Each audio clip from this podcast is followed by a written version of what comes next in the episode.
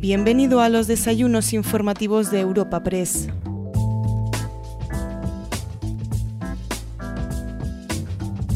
En esta nueva edición de los encuentros de Europa Press celebramos una cita de los desayunos informativos Madrid. Asís Martín de Caviedes, presidente ejecutivo de Europa Press, abre el evento para dar paso a Alfonso Bullón de Mendoza, presidente de la Fundación Universitaria San Pablo CEU, quien presentará al ponente invitado de hoy. José Luis Martínez Almeida, alcalde de la ciudad de Madrid, tomará la tribuna y tras su intervención charlará con la delegada de Europa Press en la Comunidad de Madrid, Cristina de la Rica. Buenos días a todos. Señora presidenta de la Comunidad de Madrid, querida presidenta, señor alcalde de Madrid, ponente invitado de hoy, querido alcalde, muchas gracias en nombre propio de Europa Press, de los patrocinadores, por ser tú nuestro ponente hoy presidenta de la Asamblea de Madrid, María Eugenia, portavoz del Partido Popular en el Congreso, Cuca, consejero de Presidencia, Justicia e Interior, Enrique, vicealcaldesa de Madrid, Begoña, secretario de Estado para Iberoamérica, secretario general del Partido Popular de Madrid, presidentes del Partido Popular de Extremadura y de Castilla-La Mancha, vicesecretarios del Partido Popular, diputados, senadores muy numerosos, parlamentarios de la Asamblea de Madrid, consejeros y consejeras del Gobierno de la Comunidad de Madrid, portavoces y titulares de área del Ayuntamiento de Madrid, también muy numerosos, alcaldes, embajadores, autoridades queridas amigas y queridos amigos. Y bienvenidos al Foro Madrid de Europa Press que organizamos con la colaboración de Grant Thornton, Ibercaja, Castellana Meeting Place y Valdecarros. No voy a ser yo, va a ser el presidente del CEU, don Alfonso Bullón de Mendoza, quien presente a nuestro invitado de hoy. Por favor, Alfonso. Gracias, Asís, presidenta de la Comunidad de Madrid, alcalde, vicealcaldesa, presidenta de la Asamblea, viceconsejeros, autoridades, secretario de Estado, estimados amigos. Es para mí un placer poder hacer unas breves palabras presentando a José Luis, José Luis, como sabéis, es licenciado en Derecho por la Universidad Pontificia de Comillas, abogado del Estado desde el año 2001, ejerce como tal hasta el 2007, en que se va a la Comunidad de Madrid como director general de Patrimonio, sin duda uno de los puestos, a mi entender, más bonitos que tiene la comunidad. Después está también en otros puestos como secretario del Consejo de Gobierno de la Comunidad de Madrid y en el año 2015 pasa a la política activa presentándose como concejal y es alcalde de Madrid desde el 15 de junio del año 2019, lo que quiere decir que está a punto de cumplir tres años como alcalde, acompañado por su magnífica vicealcaldesa. Y eh, de José Luis pues, se pueden contar también otras muchas cosas. Por ejemplo, es buena aficionada al fútbol. Ahora creo que estás de enhorabuena, ¿no? Porque tu equipo acaba de ganar una Copa de Europa. Parece que no está muy convencido de que sea su equipo el que ha ganado la Copa de Europa, pero bueno. José Luis, por otro lado, es un motero urbano, se le puede ver en su scooter perseguido por su escolta yendo por las calles de la ciudad, aunque eso, eso sí, respetando siempre los límites de velocidad por el establecido, por supuesto. José Luis es un hombre con un gran sentido del humor y, bueno, también podría decir, arriesgándome, que José Luis es un brillante orador y que es un hombre muy ameno, un magnífico conversador. Por lo tanto, José Luis, no me hagas quedar mal. Muchas gracias.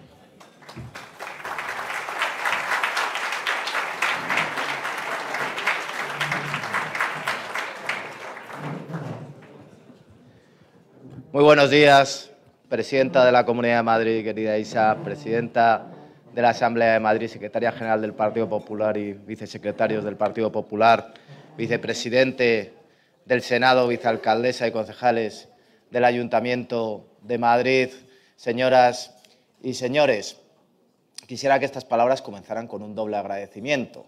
En primer lugar, hacia Europa Press y hacia SIS por tener la generosidad nuevamente de darme acogida y cobijo en este desayuno informativo, que además creo que es especialmente oportuno, porque en unos días se cumplen tres años desde la entrada en el Gobierno del Ayuntamiento de Madrid y, por tanto, la oportunidad tanto de rendir cuentas como, en segundo lugar, de explicar el futuro de la ciudad de Madrid. Y además felicitar a Asís por estos más de 40 años de Europa Press, porque en una época en la que jamás los ciudadanos hemos tenido tanto acceso a la información, es cierto que los ciudadanos jamás hemos tenido tanto acceso a la desinformación y, por tanto, medios de comunicación como Europa Press son más imprescindibles que nunca para garantizar nuestro Estado social y democrático de derecho. Y, por supuesto, agradecer a Alfonso Bullón de Mendoza sus palabras, siempre con ese sentido del humor y con cierta ironía, pero me conformaré con decir que efectivamente un equipo de Madrid ganó la decimocuarta, pero que hoy es el día de felicitar a Rafa Nadal por su decimocuarto, Roland Garros y por ser el extraordinario ejemplo que para todos supone que es auténtica marca España. En todo caso, Alfonso Bullón sigue adecuadamente los pasos de quien fue un príncipe de la Iglesia y un príncipe del derecho, el cardenal Ángel Herrera Oria, que era cardenal, pero también, no tan importante, pero casi, era abogado del Estado. Como decía, se cumplen tres años desde que entramos en el gobierno del Ayuntamiento de Madrid y es necesario, en primer lugar, mostrar mi agradecimiento a los 26 concejales del Partido Popular y de Ciudadanos y especialmente a la vicealcaldesa de Madrid, a Begoña Villacís, porque a lo largo de estos tres años que podríamos calificar de turbulentos, tanto en términos políticos como en términos de gestión, porque no han sido nada fáciles, han sido una legislatura extraordinariamente difícil en la que hemos afrontado retos que jamás pensamos que tuviéramos que afrontar y que además desde el punto de vista político e institucional se ha producido una serie de situaciones difíciles de afrontar en ocasiones en un gobierno de coalición. Sin embargo, creo que podemos decir con satisfacción que hemos conformado un gobierno de dos partidos en el cual teniendo intereses particulares partidistas absolutamente legítimos, derivados de ser partidos diferentes, hemos sabido siempre mantener el interés general de los madrileños por encima de nuestro propio interés particular. Y ha sido un trabajo muy duro el de estos 26 concejales a lo largo de estos tres años para poder decir en este momento, creo que con razón, que Madrid está en el mejor momento de su historia reciente, pero que al mismo tiempo lo mejor todavía está por llegar y que por tanto ese crecimiento que ha tenido Madrid a lo largo de los últimos años, que podríamos denominar como un crecimiento lineal, estamos en condiciones de poder afirmar que a partir de los próximos tiempos, y si seguimos en la misma línea, va a ser un crecimiento exponencial. Y por tanto que Madrid está ante una oportunidad de futuro como jamás se la había presentado y que tenemos no solo la responsabilidad, sino también y sobre todo la obligación y el deber de aprovecharla. El 15 de junio de 2019 tuve ocasión de tomar posesión del cargo de alcalde de Madrid y jamás tuve ni imaginé que pudiera alcanzar tan alto honor y tan alto privilegio como ser alcalde de mi pueblo. Y por tanto era una responsabilidad enorme, pero al mismo tiempo lo hacía también en nombre de unas siglas, las del Partido Popular de la Comunidad de Madrid, que nos había señalado el camino durante muchos años de una serie de políticas que ya consolidadas en el tiempo habían permitido situar a Madrid en esa situación y que, por tanto, pues son notas distintivas, las del Partido Popular, aquí en la Comunidad de Madrid, de entender que frente al socialismo siempre estará el dique de contención del Partido Popular y más aún en esta nueva etapa que se ha iniciado con la presidenta Díaz Ayuso al frente. Y por tanto que desde luego nosotros no es que solo seamos mejores administradores y mejores gestores, que lo somos. No solo es que tengamos mejores cuadros directivos, que los tenemos, sino que todo eso se fundamenta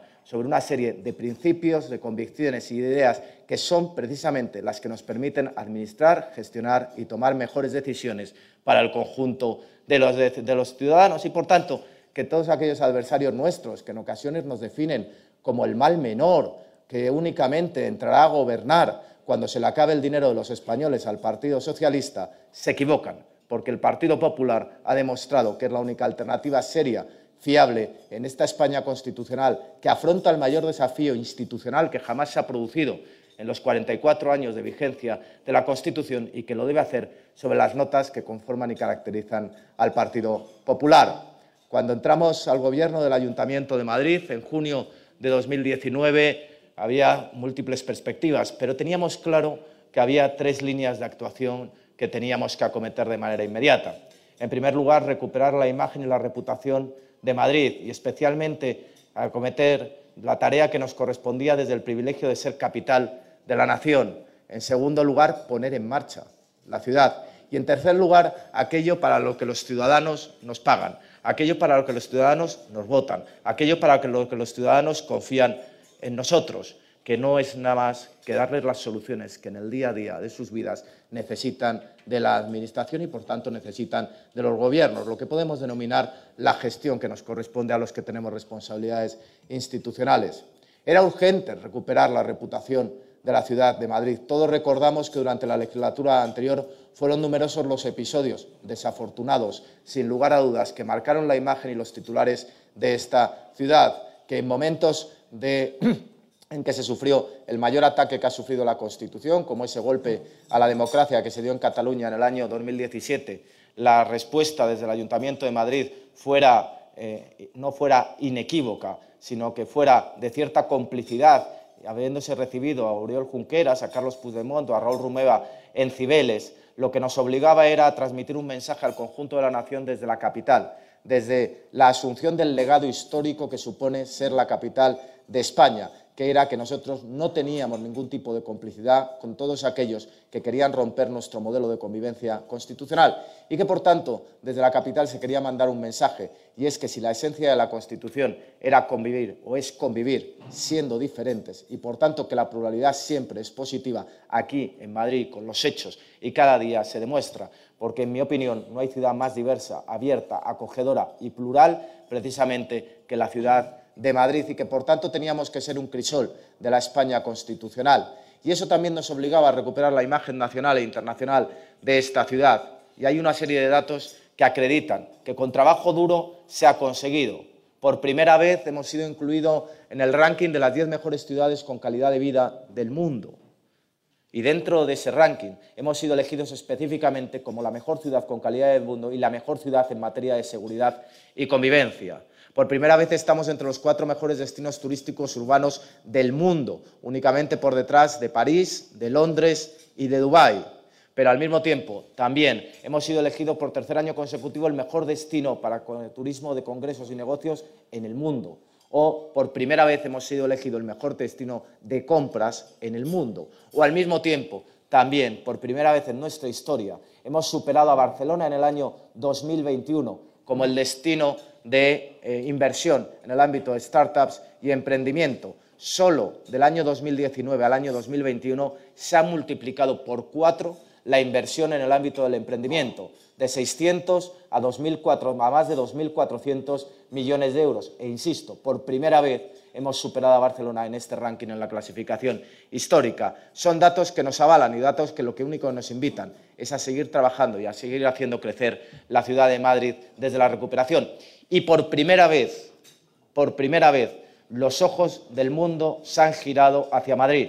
Por primera vez, de verdad, las miradas se han posado, tanto en la ciudad de Madrid como en la Comunidad de Madrid en el ámbito internacional, y fundamentalmente porque la gestión de la pandemia que se realizó durante estos dos años, que la hemos tenido que sufrir y que la seguimos sufriendo, ha permitido que todos aquellos que por ahí fuera no podían acudir a los cines, a los teatros o los auditorios, sí lo pudieran hacer en la ciudad de Madrid. Y por tanto tenemos la ocasión de instalarnos definitivamente a lo largo de los próximos años en esa liga que nos corresponde por derecho propio, o dicho que es la de las mejores ciudades y capitales del mundo, o dicho de otra manera, que dejemos de ser el secreto mejor guardado del mundo cuando se habla de las grandes ciudades en pleno siglo XXI.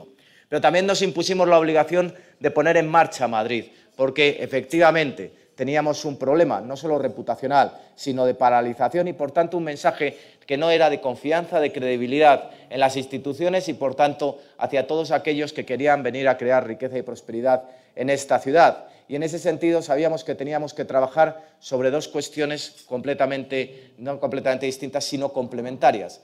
En primer lugar, que desde el punto de vista del marco normativo y burocrático no se interpusieran obstáculos que no fueran razonables para que en el proceso de toma de decisiones de localización de las inversiones Madrid fuera descartada. Y por tanto que teníamos que trabajar tanto desde el punto de vista de lo que era la regulación normativa en el ámbito del Ayuntamiento de Madrid, como desde el punto de vista de la eliminación de trabas y obstáculos burocráticos, lo cual íntimamente va ligado también a procesos de transformación digital que permitan ahorrar a los administrados tiempo y dinero en sus relaciones con la Administración. Y ahí están ejemplos que han mejorado considerablemente nuestro marco normativo, lo han regulado, lo han simplificado e incluso se han producido determinadas desregulaciones. Aprobar una ordenanza de derogación normativa como se ha hecho por la Junta de Gobierno del Ayuntamiento de Madrid, donde se depuran más de 100 normas ya desde el punto de vista de la derogación o de la simplificación, lo que hace es transmitir ese mensaje de que queremos un marco normativo claro, sencillo, pero que transmita sobre todo seguridad jurídica. Que ahora mismo en el ámbito del urbanismo haya únicamente una ordenanza que tramite tanto lo que es el ámbito residencial como el residencial frente a las dos ordenanzas que existían anteriormente y que generalice la utilización de declaraciones responsables es una buena muestra también de ello. Que ahora vaya a haber un pleno extraordinario del Ayuntamiento de Madrid a continuación de este desayuno, donde se apruebe la mayor modificación que de normas subsidiarias del Plan General se ha hecho desde la aprobación del mismo en el año 1997 y que va precisamente en esta línea, da buena cuenta del esfuerzo normativo que se está haciendo desde Ayuntamiento para transmitir esa imagen de credibilidad y confianza. Y desde el punto de vista del marco fiscal, ¿qué decir de un ayuntamiento que ha sido capaz de rebajar la factura fiscal a los madrileños en más de 450 millones de euros a lo largo de estos tres años. El anterior equipo de gobierno elevó la factura fiscal en más de 360 millones de euros. Nosotros hemos sido capaces de bajarla en más de 450. Y, por supuesto, este equipo de gobierno no renuncia,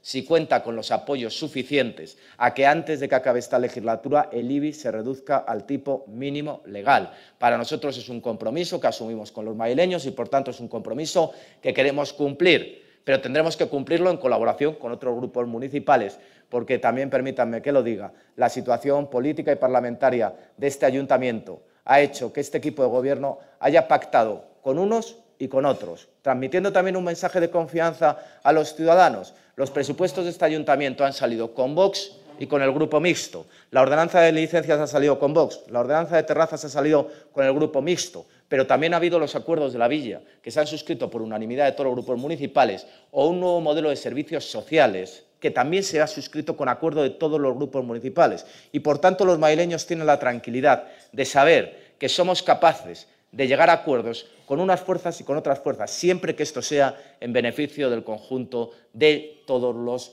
madrileños. Y los datos al mismo tiempo están ahí. Que aprobáramos Madrid Nuevo Norte fue un mensaje extraordinario porque se hizo junto con la Comunidad de Madrid en medio de lo peor de la pandemia, durante la primera ola, pero era lanzar el mensaje de que Madrid no iba a renunciar a su futuro y de que, por tanto, éramos capaces de aprobar la mayor operación de transformación urbana de cualquier capital europea, de precisamente en los momentos más dramáticos que estábamos viviendo. Pero al mismo tiempo también la eclosión hotelera, y este es un buen ejemplo, por cierto, el Rosewood Magna, que se ha vivido en esta ciudad durante la pandemia, Decir que Madrid la capital gastronómica del mundo, y así el otro día David Muñoz dijo que en el ámbito de la multiculturalidad gastronómica, sin lugar a dudas, Madrid había superado a Londres. O por otra parte, también el ámbito del emprendimiento, con los datos que he mencionado anteriormente, hace que la tercera pata sobre la que se asentaba este esquema de recuperar Madrid y, por tanto, de poner en marcha Madrid, que era la, la colaboración público-privada y la confianza en la sociedad, fuera determinante para lograr el éxito. Porque la receta al final se traduce en que nosotros creemos en los madrileños, porque al final en una época en la que efectivamente cada día la transformación digital, la innovación y el conocimiento nos aporta nuevos elementos, lo que es cierto es que detrás de todo éxito sigue radicando un factor, que es el factor humano. Y para que el factor humano tenga éxito, eh, lo que tiene es que tener la confianza del conjunto de la sociedad y de las instituciones para que pueda hacer realidad sus oportunidades y sus sueños. No confiar en los ciudadanos, no confiar en la meritocracia, no confiar en la igualdad de oportunidades, es desde luego despreciar la mejor oportunidad para ganar el futuro de una sociedad. Y los datos están ahí. En términos económicos, en estos momentos, Madrid crece 2,1% por encima del Producto Interior Bruto de la media nacional. En términos de paro estamos 2,2 puntos por debajo de lo que es la media nacional y, por tanto, tenemos la capacidad de seguir creciendo.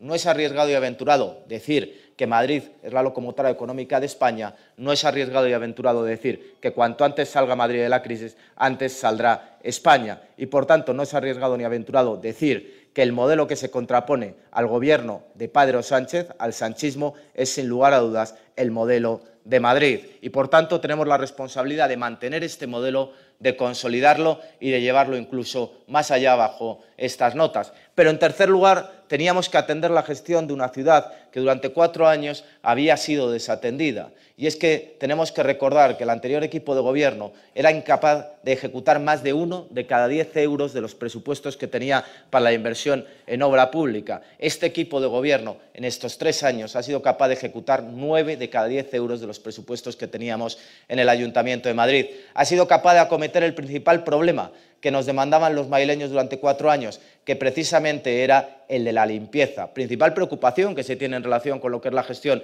de un ayuntamiento. A lo largo de esta legislatura hemos sido capaces de sacar contratos de limpieza, de gestión de residuos, de conservación de zonas verdes que suponen un incremento de más de 250 millones de euros y que nos permiten decir en este momento que ya no es el principal problema que tienen los madrileños. Pero como queremos seguir perseverando en esta cuestión, estamos tramitando en estos momentos una nueva ordenanza de limpieza y esta nueva ordenanza de limpieza lo que pretende es perseguir aquellos comportamientos incívicos que se dan por parte de los madrileños y que para nosotros no tienen cabida en esta ciudad. Y estamos hablando tanto de los botellones como de los grafitis, como de aquellos recogida, o mejor dicho, de la dejada de cartón dentro de lo acerca de los puntos limpios que ensucian y afean considerablemente la ciudad de Madrid. Por tanto, se va a producir un endurecimiento del régimen sancionador, especialmente en el ámbito tanto de lo que son los grafitis como, en segundo lugar, en el ámbito de lo que son los botellones. Al mismo tiempo también que teníamos como prioridad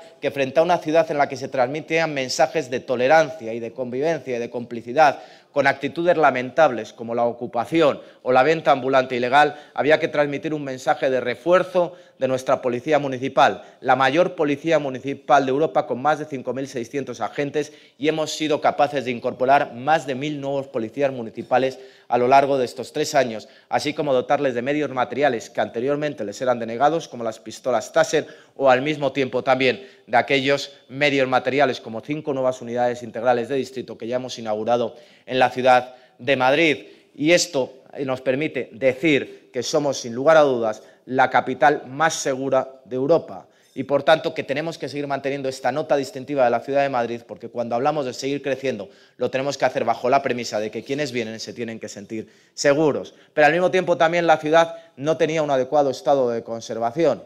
Hemos ejecutado más de 600 millones de euros durante la pandemia en el año 2020, más de 600 millones de euros en el año 2021 y esperamos poder llegar a más de 800 millones de euros en el año 2022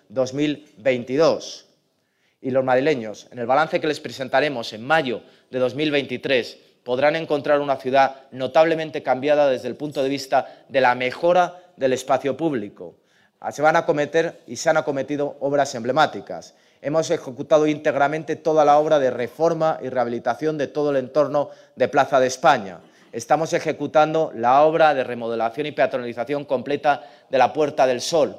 Para que nos hagamos una idea, cuando concluyamos esta obra, un madrileño o quien nos visite será capaz de poder ir andando desde la casa de campo hasta el Museo Thyssen-Bornemisza sin prácticamente cruzar un solo semáforo, creando y replicando un eje cultural similar a lo que puede ser el eje Prado Recoletos, entre otras circunstancias, porque podrá pasar por nuestro Palacio Real, por el Museo de las Colecciones Reales, por ese Teatro Real que ha sido declarado el mejor teatro de ópera del mundo y al mismo tiempo también por el centro neurálgico de España, que es esa Puerta del Sol, y por tanto podrá alcanzar el eje Prado-Recoletos tanto con el Reina Sofía, con el Thyssen-Bornemisza o con el Museo del Prado. Pero también estamos resolviendo uno de los principales problemas de movilidad de todo el arco norte de la ciudad, como es esa obra de reforma del nudo norte que esperamos podrá concluir. Pero al mismo tiempo estamos mejorando el espacio público. Ya lo hemos hecho en el eje Joaquín Costa Francisco Silvela, habiendo desmontado ese Calestric, o lo vamos a hacer también en Pedro Bosch.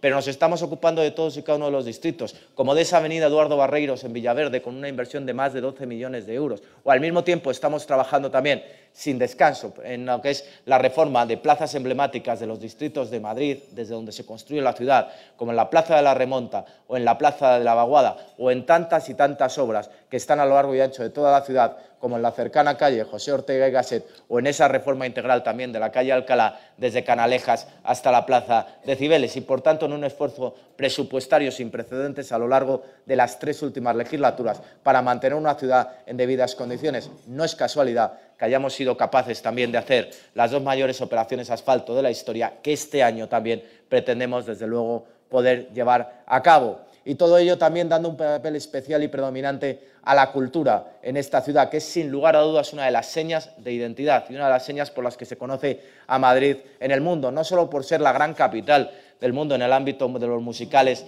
en español, sino también, como digo, por la gestión que se llevó a cabo durante la pandemia. Pero si no me hacen caso a mí, háganle caso a la tercera que publicó ayer Andrés Calamaro en ABC, que es enormemente descriptiva de la situación de efervescencia cultural que en estos momentos se vive en una ciudad como Madrid, que hace, por otra parte, motivo de orgullo de ser la capital mundial de la tauromaquia con la Feria de San Isidro que concluyó ayer. En definitiva, un esfuerzo en el ámbito de todas las áreas de gobierno y en el ámbito de todos los distritos. Para que se hagan una idea, los distritos han ejecutado más del 90% del presupuesto a lo largo del año 2021 y, por tanto, mi agradecimiento también a todos los concejales de distrito.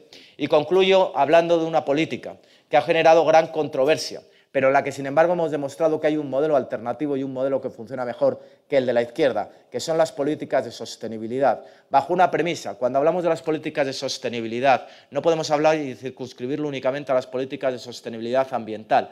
No hay sostenibilidad ambiental sin sostenibilidad social y sin sostenibilidad económica. No hay sostenibilidad ambiental sin la generación simultánea de oportunidades de crecimiento y de riqueza. No hay sostenibilidad ambiental sino el conjunto de la sociedad y, sobre todo, aquellos sectores que tienen que asumir cargas y gravámenes derivadas de las exigencias del proceso de descarbonización y del cumplimiento de la Agenda 2030 de Naciones Unidas y los objetivos de la, Unión Europea si no somos capaces de hacer una transición socialmente justa. Y eso es lo que hemos puesto en marcha en la ciudad de Madrid. Nuestra zona de bajas emisiones, Madrid Distrito Centro, es capaz de combinar efectivamente restricciones a la circulación de vehículos con alternativas como ya sea el transporte público gratuito por primera vez dos líneas en la ciudad de Madrid o al mismo tiempo también que los comerciantes tengan los mismos derechos que los vecinos o por otra parte condiciones de acceso debidamente informadas para todos los que quieran acceder a este distrito. Y por tanto no es incompatible la sostenibilidad ambiental con la sostenibilidad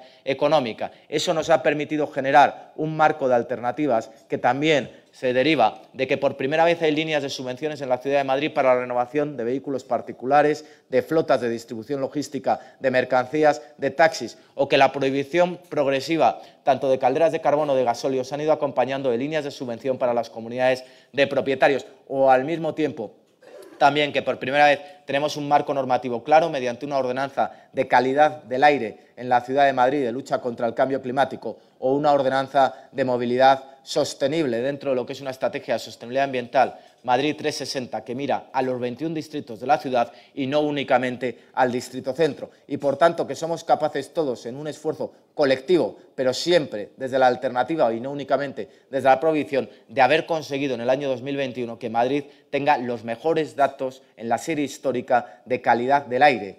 Hemos incumplido nunca se puede alegrar uno de incumplir, pero nunca incumplimos tan tarde ni nunca incumplimos por tan poco. Y por tanto vamos a seguir trabajando para que en este año 2022 por primera vez Madrid cumpla la normativa en materia de calidad del aire de la Unión Europea, demostrando que hay un modelo de sostenibilidad ambiental distinto del que nos propugna desde luego por parte de la izquierda. En definitiva, estamos en una situación de futuro, como dije, en la que somos capaces de pasar de un crecimiento lineal a un crecimiento exponencial, de hacerlo desde la ciudad del talento y de las personas y, por tanto, desde la ciudad que pone en valor a la continuación escuchamos la charla mantenida entre José Luis Martínez Almeida, alcalde de la ciudad de Madrid, y la delegada de Europa Press en la Comunidad de Madrid, Cristina de la Rica. En su intervención ha hecho un repaso de esos tres años en la alcaldía y de ese esfuerzo inversor y transformador de, el futuro de Madrid que usted dibuja, de esos esfuerzos y políticas de sostenibilidad medioambiental. Hace un año que el ayuntamiento presentó su plan para acceder a los fondos europeos de recuperación y poder afrontar todos estos retos y esta transformación de la ciudad de la que nos ha hablado. ¿Cómo va este plan? Nosotros eh, estamos trabajando, desde luego, eh, con los fondos que se nos ha proporcionado por el Gobierno de la Nación. Lo que pasa es que nosotros vemos tres cuestiones en relación con estos fondos. En primer lugar, que no tenemos ningún tipo de autonomía para poder elegir los proyectos, ni tampoco tenemos capacidad para poder acceder a más fondos de los que se nos asigna por parte del Gobierno de la Nación. Es decir, nosotros recibimos gustosos los fondos, pero lo que es cierto es que el Gobierno nos dice en qué nos lo tenemos que gastar y, cuándo, y, cuánto tenemos que gastar. Y esto no parece razonable. Yo creo que las instituciones tenemos la capacidad de detectar las necesidades que tenemos en nuestras ciudades o en nuestras comunidades autónomas y ser nosotros los que podemos definir cuáles son los mejores proyectos dentro de esas cuatro líneas estratégicas que tiene la Unión Europea. Y yo, desde ese punto de vista, desde luego lo que echo de menos es que haya mayor flexibilidad por parte del Gobierno de la Nación y luego lo que sí echo de menos también es que haya mayor agilidad. Nosotros tenemos capacidad de poder ejecutar los fondos europeos con más rapidez de la que eh, tenemos en estos momentos si nos consideran más fondos europeos. Creo que todos en general deberíamos estar preocupados por la gestión que se está haciendo. Yo creo que los fondos europeos no están llegando a la economía real y no están llegando a la economía real en mi opinión, por dos circunstancias. En primer lugar, porque el Gobierno de la Nación es quien define los proyectos, como he dicho anteriormente, y en segundo lugar, porque a mi juicio la proporción 80-20 que está viendo, 80% para la Administración, 20% para el sector privado, debe ser, debería ser al contrario, 20% para la Administración, 80% para el sector privado. También por dos cuestiones. Una, porque el sector privado tiene mucha más agilidad que las administraciones. Nosotros ejecutamos con carácter general en el ámbito de España fondos europeos con carácter previo a estos un 35%, ya idea, da idea de que no tenemos los medios suficientes para poder ejecutarlos, pero en segundo lugar, porque si lo que se pretende es una transformación de nuestro modelo económico, como se denunció por parte de la Unión Europea, quien transforma el modelo económico es quien opera el modelo económico. El modelo económico se opera desde el sector privado y, por tanto, desde el sector empresarial, que son los que tienen el know-how suficiente. Por eso, en mi opinión, desde luego el Gobierno debería dar más autonomía a las grandes ciudades, en este caso a Madrid, para poder gestionar esos fondos europeos, más autonomía para poder elegir los proyectos donde podemos encajar esos fondos europeos, que no nos tope la cantidad a la que podemos aspirar en los fondos europeos, pero desde luego lo que no va es bien la gestión de los fondos europeos a nivel nacional, porque desde luego a la economía real todavía no ha llegado. Sobre el modelo de ciudad que quiere para Madrid, algo que quedó pendiente es el soterramiento de la A5, que fue una de sus promesas electorales. ¿En qué punto está este asunto? Bueno, eh, en este momento nosotros hemos concluido el proyecto ya, la redacción del proyecto del soterramiento de la A5 y desde luego es una promesa a la que no renunciamos y por tanto espero y confío en que nosotros llevemos a cabo el soterramiento de la A5. ¿Y espera que esté solucionado a final de año? Espero, desde luego, que antes de que acabe esta legislatura esté licitado el proyecto de soterramiento de la 5. ¿Cuándo arrancarán las obras para instalar un centro de salud en Prado 30, el edificio que estuvo ocupado por la ingobernable? Bueno, nosotros en este momento estamos hablando con la Comunidad de Madrid, estamos ultimando los detalles de la cesión, porque es cierto, y este diagnóstico lo compartimos con la Comunidad de Madrid, que el centro de salud de Alameda se había quedado ya pequeño para el conjunto de población del distrito centro y fundamentalmente del barrio de las Letras, que necesitaban un lugar más adecuado. El edificio de la ingobernable de Parado 30 tenía todos los requisitos y las características necesarias y estoy seguro que en cuanto cerremos la cesión pues se pondrá en marcha. La Comunidad de Madrid ha adjudicado ya la construcción y la explotación del parking subterráneo del Hospital Niño Jesús. ¿El Ayuntamiento teme que este proyecto dificulte la designación de Patrimonio Mundial? No, nosotros ya somos Paisaje de la Luz, Patrimonio Mundial, el Hospital del Niño Jesús está en el entorno de la declaración y estoy seguro de que las obras se acomodarán a las exigencias que en otras circunstancias también tienen que pasar por la Comisión Local de Patrimonio Histórico que depende también de la Comunidad de Madrid y por tanto yo estoy seguro de que se cumplirá en caso de ejecutarse y ya se ha licitado con todas las exigencias patrimoniales. ¿Y el Ayuntamiento eh, concederá la licencia para este proyecto? Si se cumple con todos los requisitos, por supuesto, porque la licencia es un acto reglado. Lo que hay que hacer únicamente es cumplir los requisitos, en este caso los requisitos patrimoniales, y creo que tampoco nadie duda de que el Hospital del Niño Jesús, por sus propias características, necesita también un aparcamiento, fundamentalmente para que las familias de los niños allí ingresados puedan lógicamente acceder al mismo. Pero esto es una cuestión de cumplir todos los requisitos patrimoniales y estoy seguro de que el proyecto los cumplirá. Usted ha hablado en numerosas ocasiones de la necesidad de acometer una reforma del Paseo del Prado, hoy ha hablado de ese eje cultural en el centro de Madrid, eh, y más aún con la designación de Patrimonio Mundial. Eh, ¿Podría llevarlo a cabo en un probable segundo mandato? Para mí, desde luego, es el, gran deber que tendremos que acometer a lo largo del próximo mandato es eh, el estudio y, en su caso, la redacción del proyecto de reforma del ámbito del eje Prado-Recoletos y, por tanto, de todo lo que afecta a ese paisaje de la luz que es patrimonio de la humanidad. Creo que solo desde el punto de vista del estado de conservación y mantenimiento tenemos que hacer una inversión importante. Yo creo que desde la adecuación y homogeneización de los distintos espacios que lo conforman también, creo que es una eh, cuestión que nadie discute que la acera del retiro que circula eh, por todo lo que va hacia la calle O'Donnell por tanto por la calle Alcalá es impropia del lugar que está ocupando y que por tanto posiblemente tendrá que ser objeto de ampliación, al mismo tiempo también que tendremos que ver las opciones que hay en torno al barrio de los Jerónimos y por tanto eh, la ocupación que se hace por parte de los autobuses turísticos de todo el espacio que hay ahí, ver cómo se puede ganar también, ver cómo podemos reordenar todo ese espacio,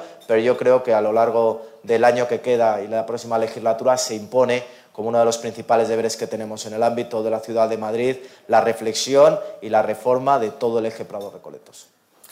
En los próximos años el desarrollo urbanístico va a ser clave. En Madrid hay muchos proyectos sobre la mesa. Madrid Nuevo Norte, Valdecarros, que nos acompaña hoy su presidente, e incluso el proyecto que se denominará Madrid Nuevo Sur, que nos anunció en este mismo foro la vicealcaldesa. ¿Qué van a suponer todos ellos para la capital y si se ha avanzado algo en este último? En primer lugar, acometer uno de los principales problemas que tenemos en la ciudad de Madrid, que no se comete desde luego eh, desde la paralización, sino desde el desbloqueo, que es toda la cuestión relativa a la vivienda. En estos momentos en la ciudad de Madrid no está subiendo la vivienda, como está subiendo, por cierto, al igual que en otras ciudades, pero es cierto que lo que teníamos era que desbloquear desarrollos urbanísticos, en este caso como Valdecarros, que es el mayor desarrollo urbanístico que tenemos, donde ya se firmó eh, todo el convenio y ya se va a iniciar, eso está iniciado todo lo que es el proyecto de urbanización y es que estamos hablando de que en los desarrollos del sureste hay aproximadamente una bolsa de viviendas de unas 150.000, de las cuales también aproximadamente el 50% cuenta con algún tipo de protección.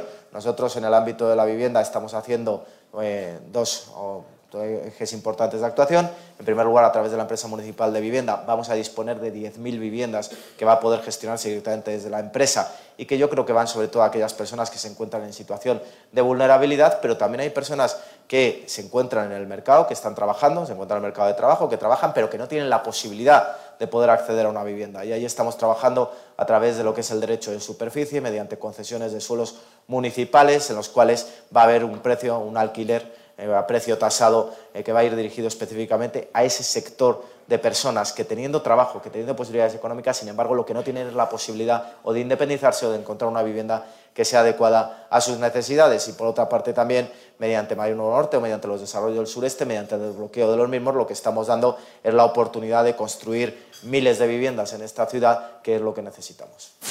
Eh, mi compañero Gaspar Díez, jefe de deportes de Europa Press, le traslada esta pregunta. Eh, alcalde de Madrid celebra este año la capitalidad mundial del deporte, que según el ayuntamiento dejará 100 millones de euros en la ciudad. Hay quienes señalan que adolece de falta de contenido. ¿Se están cumpliendo las expectativas?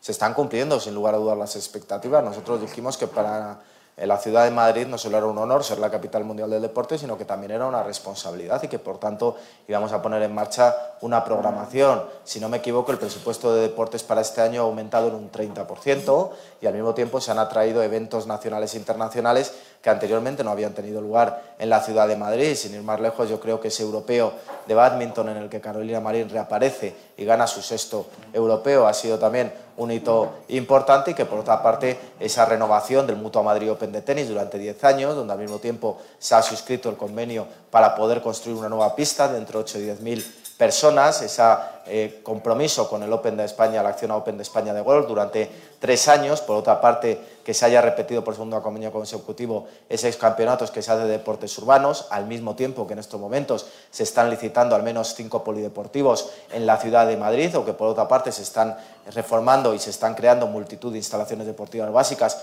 en cada uno de los distritos, hace que se esté cumpliendo el objetivo. El otro día tuvimos un evento también eh, muy especial y muy singular, como fue un campeonato de marcha a lo largo de toda la Gran Vía, que no se había producido hasta este momento en la ciudad de Madrid y que por tanto demuestra nuestra vocación para que podamos ser sede de todos los eventos nacionales e internacionales, pero al mismo tiempo también para inculcar a los madrileños la importancia, al margen incluso de cuáles sean nuestras condiciones, de la práctica del deporte. Por tanto, sí creo que estamos cumpliendo con esa capitalidad mundial del deporte y aparte de eso yo creo que obviamente los éxitos que se han alcanzado este año por los clubes madrileños yo creo que también suponen un reflejo importante para esta ciudad. El compañero Gonzalo Pinilla, de Periodista Digital, le traslada esta pregunta en el plano social. ¿Cómo y cuándo se va a materializar el acuerdo anunciado para la mejora de los servicios sociales en Madrid? En primer lugar, creo que es importante, yo lo he dicho en mis palabras, que en un ayuntamiento como el de Madrid se alcance un acuerdo entre todos los grupos municipales. Y los voy a citar para que quede claro. Más Madrid, Partido Socialista, Ciudadanos, Partido Popular y Vox sobre el modelo de servicios sociales que debe regir la ciudad de Madrid a lo largo de los últimos años es una noticia extraordinariamente importante, que habla muy bien de la capacidad de diálogo de este equipo de gobierno, pero también de la generosidad en este caso y desde luego de la altura de miras de la oposición, que entendemos los 57 concejales del Ayuntamiento de Madrid que la atención a los más vulnerables y más aún después de la pandemia merece que dejemos de lado nuestros intereses particulares y miremos por el interés general. Y yo creo que es un mensaje también que en estos tiempos que vivimos de desconfianza hacia las instituciones refuerza la confianza de los madrileños en el Ayuntamiento de Madrid, porque es obvio que no es el modelo de servicios sociales que posiblemente cada uno de los partidos hubiéramos querido plasmar de acuerdo a nuestras ideas, pero sí es el mejor de los modelos de servicios sociales que hemos podido encontrar entre todos los grupos municipales. Y eso Insisto, creo que es muy importante.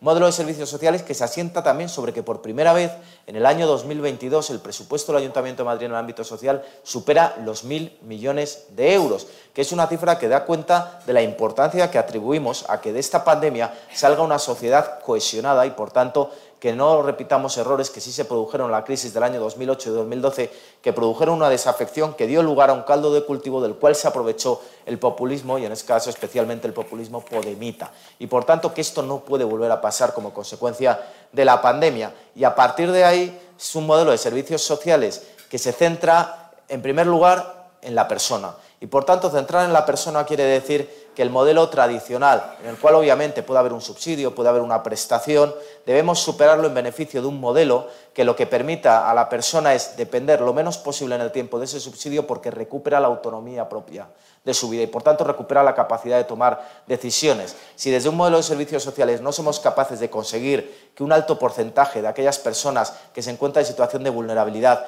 no sean capaces de volver a tomar las riendas de su vida, entonces yo creo que no estaremos en la dirección adecuada. Por eso este es el enfoque que tiene este modelo de servicios sociales. Pero en segundo lugar también tenemos que superar las trabas burocráticas que en ocasiones se producen y que nos impiden tener la agilidad suficiente para poder dar esas ayudas y para poder ayudar a las personas a que recuperen su autoestima y la capacidad de tomar sus propias decisiones. Esos son los ejes esenciales sobre los que se asienta este modelo de servicios sociales. Pero insisto, es tan importante el modelo de servicios sociales como el mensaje que se transmite al conjunto de la sociedad madrileña y por tanto que hay un equipo de gobierno y una oposición también que tienen la altura de mira suficiente y la responsabilidad institucional de llegar a un acuerdo en una cuestión en la que ideológicamente Obviamente hay diferencias importantes, pero en la que, sin embargo, desde la gestión de las instituciones entendemos que las personas es lo más importante y lo que nos debe guiar.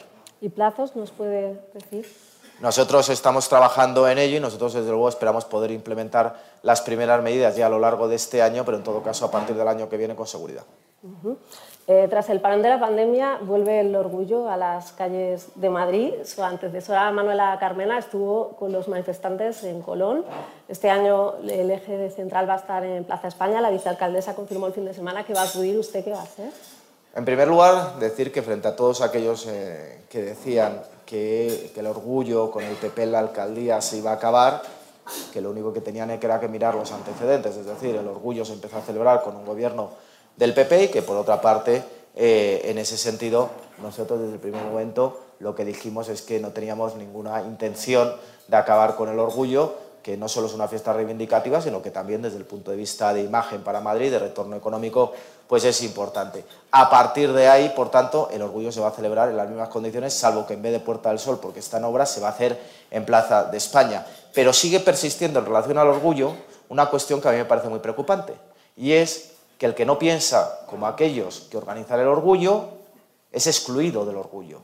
O sea, la fiesta del orgullo, si es una fiesta reivindicativa de la diversidad, lo que debe es amparar precisamente la diversidad de opiniones en torno a una causa que yo creo que es un objetivo común, que es reconocer el derecho a la igualdad que está en el artículo 14 de la Constitución con independencia de tu orientación sexual. Por tanto, yo tengo muy claro que el orgullo se va a celebrar, que se va a celebrar en las mismas condiciones, pero también tengo muy claro que desde el orgullo hay algunos a los que se nos quiere excluir y hay algunos que no por, por, no compartir el mismo punto de vista o exactamente las mismas reivindicaciones, no se quiere contar con nosotros y yo creo que ha habido episodios lamentables en manifestaciones que se han celebrado en los últimos años que espero que no se repitan, porque creo que ni benefician al movimiento LGTBI ni desde luego benefician a la imagen de la ciudad de Madrid. Y por tanto, lo tengo yo muy claro en ese sentido. El orgullo se va a celebrar, se va a celebrar en las mismas condiciones en esta ciudad y lo único que pido de verdad es que si es una fiesta en la que se reclama la diversidad y la tolerancia, que la diversidad y la tolerancia se practique. El pleno de mayo en Cibeles ha sido agitado. Recupera Madrid ha denunciado a Más Madrid por eh, financiación irregular y evalúa si irá anticorrupción por una presunta falsedad documental para constituir más país. Eh, usted anunció en el Pleno que el PP mm, acudiría a Fiscalía. ¿Sigue pensando que jurídicamente esto es viable, aunque no lo hagan los concejales extinguidos de Más Madrid? Hay, hay dos cuestiones relativas eh, a Más Madrid que son muy preocupantes. En primer lugar, que eh, todo parece apuntar que efectivamente hubo una falsedad documental en la constitución del partido, en la constitución entre Más Madrid Más País, porque, como dice el concejal del Ayuntamiento de Madrid, responsable en aquel momento, no se celebró la asamblea, lo reconoce por escrito y lo reconoce a un medio de comunicación. Lo que pasa es que en este tipo de situaciones, si los que tienen que decir la verdad van a mentir, es muy difícil probarlo. Y está claro que tanto Íñigo Rejón como Rita Maestre no van a decir la verdad ni van a reconocer que cometieron una falsedad documental porque, entre otras cosas, se estarían autoinculpando. Y también es cierto que decir la verdad en muchas ocasiones no es lo que caracteriza, en este caso, ni a Íñigo Rejón ni a Rita Maestre. Pero lo cierto es que, por tanto, es difícil de probar, a pesar, insisto, de que hay un concejal de Mar Madrid, responsable en aquel momento, que dice en un WhatsApp que efectivamente no se celebró esa asamblea ni se trató ninguno de los temas por los que se produce la modificación de los estatutos. Nosotros seguimos estudiando el tema.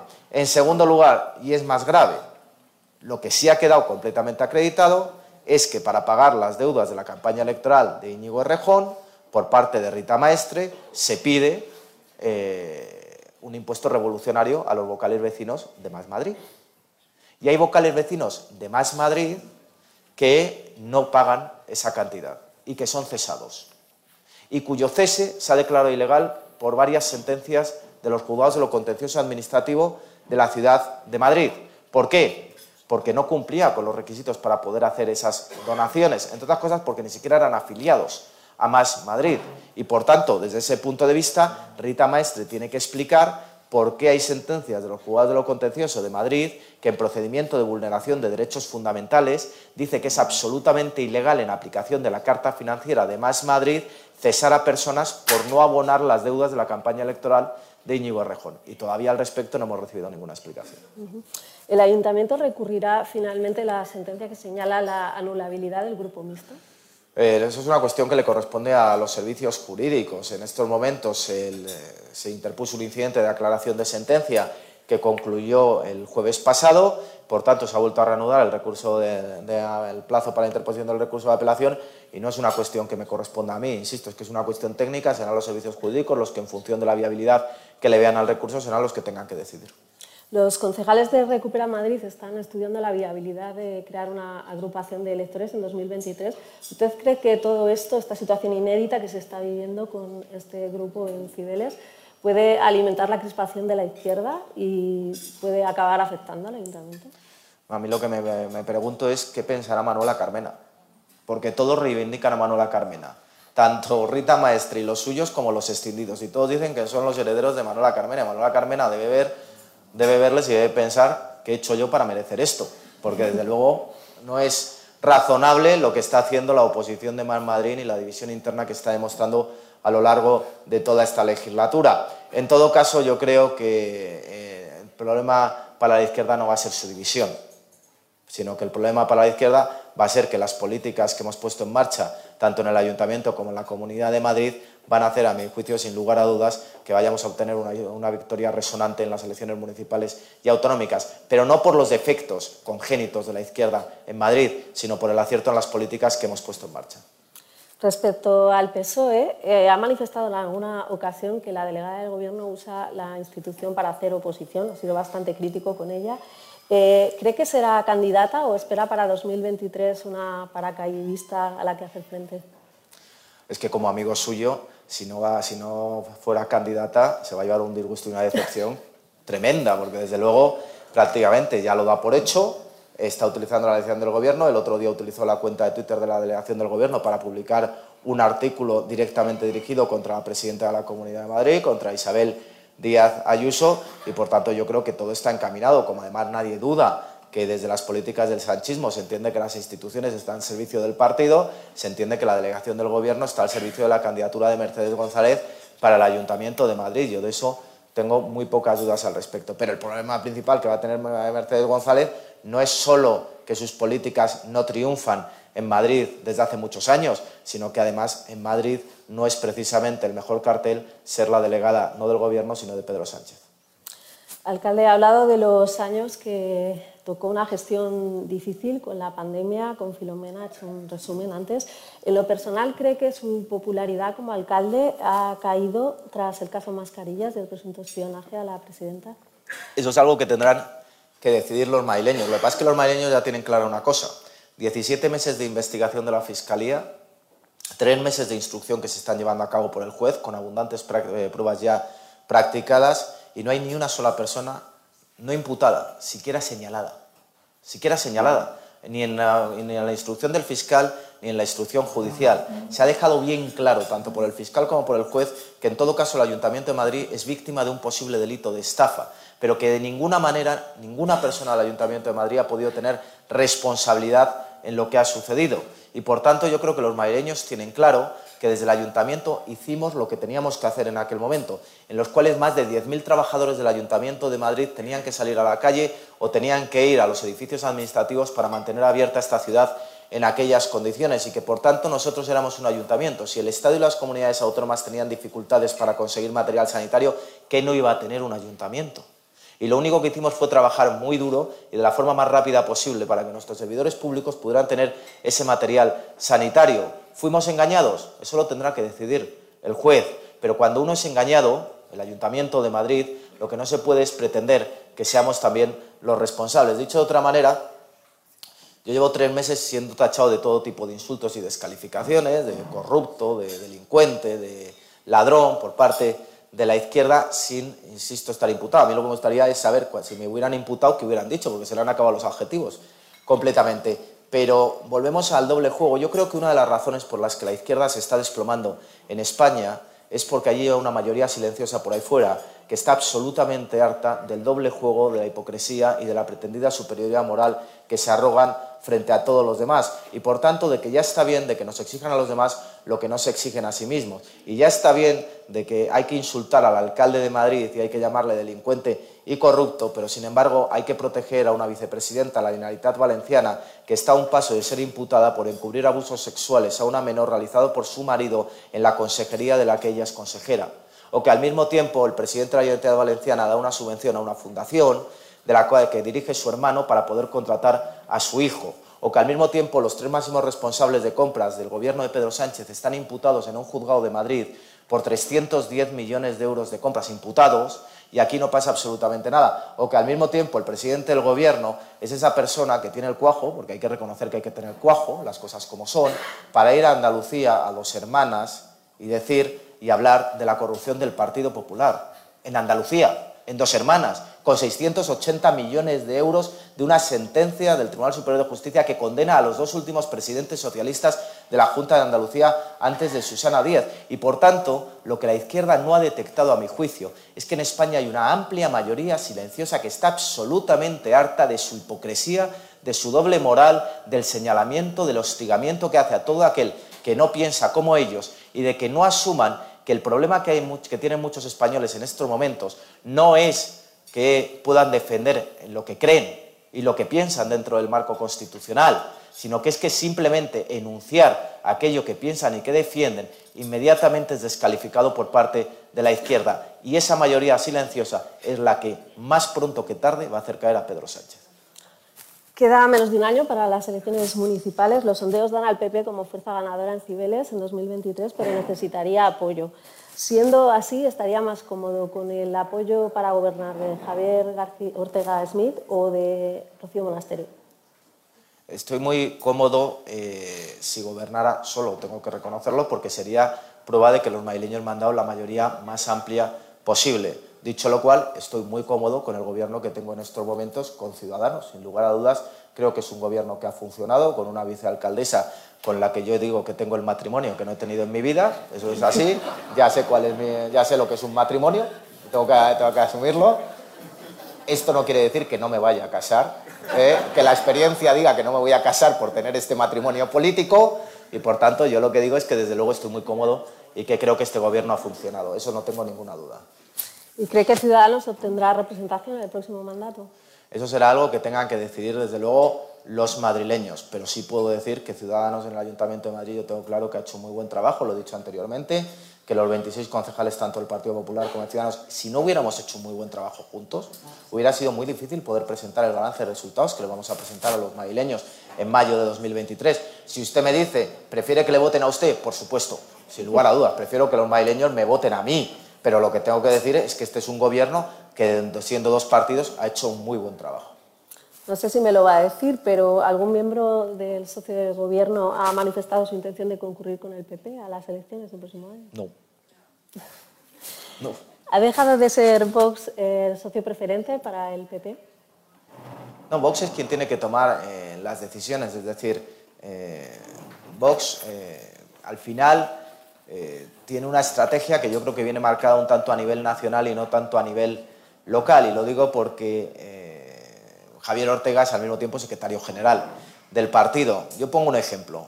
Vox votó, se abstuvo en los primeros presupuestos del año 2019, votó a favor de los presupuestos del año 2020 y votó en contra de los presupuestos del año 2021. Es decir, tres presupuestos que son sustancialmente parecidos, porque al final reflejan una serie de políticas que tienen continuidad en el tiempo, han merecido tres votos completamente distintos, abstención a favor y en contra. Y eso también creo que es difícil de explicar. Es decir, yo nunca he ocultado que soy alcalde gracias a que hay un acuerdo de gobierno, de investidura, mejor dicho, con Vox, el acuerdo de gobiernos con Ciudadanos, un acuerdo de investidura, y que yo les estoy agradecidos por la confianza que me dieron para ser alcalde de Madrid, y que además ese acuerdo de investidura se está cumpliendo, y que es cierto que hemos tenido una discrepancia en relación con la ordenanza de movilidad sostenible, pero también considero que esa discrepancia no justificaba que ni siquiera se sentaran a negociar los presupuestos del año pasado. ¿Qué implicó que Vox no se sentara siquiera a negociar los presupuestos del año pasado? ¿Que los maileños no han podido tener la misma rebaja fiscal?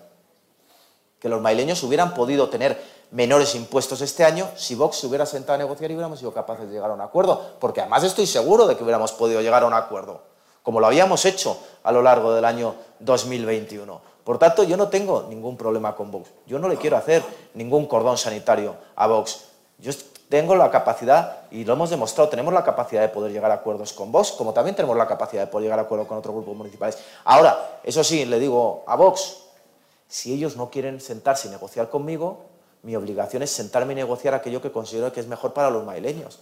Y mi obligación era que si yo consideraba que para el año 2022 tener los presupuestos era determinante porque es un año esencial para la recuperación de la crisis económica y social, mi obligación era buscar el mejor acuerdo posible para tener esos presupuestos.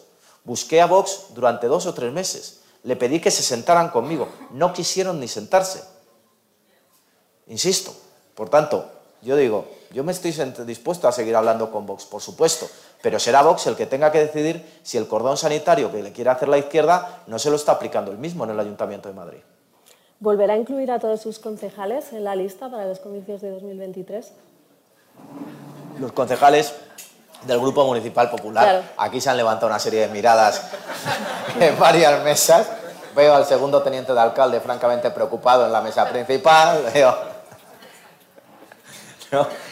los 15 concejales del Grupo Municipal Popular creo que han hecho un grandísimo trabajo en esta legislatura. Creo que el año que nos queda va a ser un año de culminación de todo ese trabajo y yo creo que cuando se trabaja tan bien, eh, todos tienen derecho en principio, desde luego, a seguir en la lista. Y comunicará esa lista a la nueva presidenta del PP de Madrid, ¿no? que ya hay Por supuesto. ¿Tendrá capacidad de influencia en esa lista? ¿Quién? ¿La presidenta del PP de Madrid? Por supuesto que sí, como no puede ser de otra manera. Yo creo que somos un partido y por tanto que actuamos como un partido. Eh, las listas se pasan por el Comité Electoral Regional, al ser la ciudad de Madrid las aprueba definitivamente el Comité Electoral Nacional, pero aquí somos un único partido, eso tiene que quedar muy claro y por tanto, por supuesto, la presidenta de la Comunidad de Madrid, pero mejor dicho, la presidenta del Partido Popular de la Comunidad de Madrid tiene que opinar sobre las listas del Ayuntamiento de Madrid, como no puede ser de otra manera. En un primer momento usted apostó por la tercera vía para presidir el partido en Madrid, pero luego votó a Isabel Díaz Ayuso. ¿Qué le acabó de convencer? En un primer momento, efectivamente, yo planteé, tanto en público como en privado, que a mi modo de ver, al margen del debate sobre las personas, había un debate sobre el modelo organizativo. Y en este caso me refería yo a lo que era la tercera vía. Creo que todo esto cambia fundamentalmente a partir del 4 de mayo, cuando se produce una victoria electoral arrolladora, cuando Isabel Díaz Ayuso demuestra cómo se puede eh, largar lo antes posible del Palacio de la Moncloa a Pedro Sánchez y, por tanto, que desde ese punto de vista obtuvo una legitimidad para ser presidente del Partido Popular de la Comunidad de Madrid. Si a todo esto le sumamos la traumática situación que hemos vivido en el Partido Popular a lo largo de los últimos meses, que nadie le cabe duda de que ha sido la crisis más grave que ha habido a lo largo de nuestra historia reciente, nosotros le teníamos que mandar definitivamente a los madrileños, a mi juicio, dos mensajes. Uno, que teníamos que dejar de hablar de nosotros mismos para hablar de ellos y, por tanto, que teníamos que dejar de mirarnos a nosotros para mirar a los madrileños y, en segundo lugar, un mensaje de confianza y estabilidad. Y, a mi juicio, ese mensaje de confianza y estabilidad, quien mejor lo encarna, sin ninguna duda, es Isabel Díaz Ayuso. Feijó manifestó en el Congreso del PP que usted iba a ser un buen candidato para 2023. ¿Lo hizo para callar algunas dudas sobre su idoneidad? No, creo que lo hizo como muestra de confianza que yo le agradezco al presidente nacional, que yo le agradezco a Alberto Núñez Feijó. Creo que para ser gallego hablo muy claro. Sí. Ayuso y Feijó mostraron en el Congreso de Madrid dos estilos de hacer política, pero un mismo objetivo. ¿Usted es partidario de un modelo o de otro? Ahí lo que podríamos decir es que yo soy de Ayuso porque soy de Feijóo y soy de Feijóo porque soy de Ayuso. Tan sencillo como eso, y esto no es una gallegada. Lo cierto es que soy de Ayuso porque soy de Feijóo Feijóo soy de Ayuso porque en definitiva soy del Partido Popular. ¿Y qué quiere decir que ser del Partido Popular? Que somos una casa amplia o no seremos ganadores y que si no somos ganadores no seremos capaces de servir a España y de servir a los españoles, que es nuestro principal objetivo y es lo mejor que hemos hecho a lo largo de nuestra historia. Y que por tanto el Partido Popular tiene que tener perfiles distintos, pero perfiles que converjan en una serie de principios y convicciones que nos son comunes a todos. Es mucho más en lo que se parecen Alberto Núñez Feijóo y Isabel Díaz Ayuso que en lo que se diferencian pero aun siendo diferentes, lo cierto es que esa diferencia nos permite ganar esa amplitud que nos permite ser mayoritarios y, por tanto, poder acceder a los gobiernos. Por tanto, soy de Ayuso porque soy de Feijo, soy de Feijo porque soy de Ayuso, pero sobre todo porque soy del Partido Popular. Vamos acabando, alcalde. Este fin de semana arrancó la campaña andaluza. Se han conocido nuevos sondeos que dan ganador al PP, pero necesitaría el apoyo de Vox para la mayoría absoluta. ¿Vería bien un gobierno de coalición en Andalucía con Vox como el de Mañueco en Castilla y León? Vería bien un gobierno de Juanma Moreno, como ha dicho Juanma Moreno. Es que antes de las elecciones uno no puede hablar de pactos. Los pactos son con los ciudadanos. Nosotros tenemos que aspirar siempre a ser la mayoría más amplia posible. Nosotros no tenemos que mirar ni a nuestra izquierda ni a nuestra derecha. Nosotros tenemos que mirar a los ciudadanos. Yo entiendo que los demás quieran hablar de nosotros, pero nosotros queremos hablar en este caso de los andaluces y por tanto nosotros lo que no podemos en estos momentos es mandar mensajes equívocos y confusos, no, de si voy a pactar con unos o voy a pactar con otros. Ya lo ha dicho Juanma Moreno. Yo lo que quiero es tener la mayoría más amplia posible y gobernar en solitario y estoy convencido de que está en condiciones de poder hacerlo. Gonzalo Pinilla, de Periodista Digital, le lanza otra pregunta. De producirse una gran derrota del PSOE y, por lo tanto, de la izquierda, ¿piensa que podría influir en la decisión del presidente del Gobierno de adelantar las elecciones generales? Solo hay una seguridad, en mi opinión, en relación a las decisiones que toma Pedro Sánchez, que las tomará atendiendo única y exclusivamente a su interés personal. Creo que es la única el, único guía que nos debe, que podemos seguir en relación al proceso de toma de decisiones de Pedro Sánchez. Es decir, Pedro Sánchez no va a pensar ni en los españoles, no va a pensar en el Partido Socialista, que ningún militante del Partido Socialista piense que Pedro Sánchez va a pensar en lo mejor para el Partido Socialista, y por tanto lo único que va a hacer es pensar en lo mejor para sí mismo y en lo mejor para su futuro personal. Que quede claro, ya apuntaba el otro día un medio de comunicación que ya estaba pensando en lo de agotar el mandato para irse fuera y obtener un buen puesto fuera. A nadie le extrañaría que pudiera plantearse eso. Por tanto, lo único que digo es, si alguien quiere saber qué va a hacer Pedro Sánchez, la única forma de acertar es pensar qué es lo mejor para su interés personal. La última pregunta de mi compañera Marisa Piqueras de Nacional.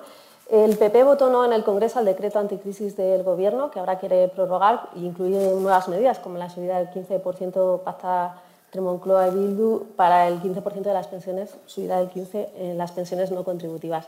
Tal y como está la situación económica, ¿usted es partidario de mantenerse en ese no? Lo que soy es eh, partidario, en este caso, de que Pedro Sánchez entienda que Alberto Núñez Feijóo tiene sentido de Estado y que, por tanto, tiene la capacidad de poder llegar a acuerdos que beneficien al conjunto de los españoles. Pero Pedro Sánchez tiene que entender que llegar a acuerdos con el Partido Popular no es una rendición incondicional del Partido Popular, que es algo que todavía yo creo que no ha aceptado. Es decir, cuando Pedro Sánchez habla con el resto de grupos parlamentarios, parece que es capaz de llegar a acuerdos, como lamentablemente hace con Bildu, como desgraciadamente hace con Esquerra Republicana de Cataluña. Pero al Partido Popular habitualmente lo que le plantea son chantajes. O hacer lo que yo digo, o tú es que no quieres llegar a ningún tipo de acuerdo. Por tanto, es muy difícil negociar con alguien en nombre del Partido Popular cuando ese alguien, que es Pedro Sánchez, piensa que la negociación consiste en que tú te rindas incondicionalmente a lo que él quiere sin tener en cuenta, insisto, que Alberto Núñez Feijóo tiene sentido de Estado, que lo ha acreditado a lo largo de su trayectoria política y que Alberto Núñez Feijóo ya ha ofrecido acuerdos al presidente del Gobierno. Acuerdos que, por cierto, eh, se firmaron en la conferencia de presidentes de La Palma y que no ha cumplido de ninguna manera.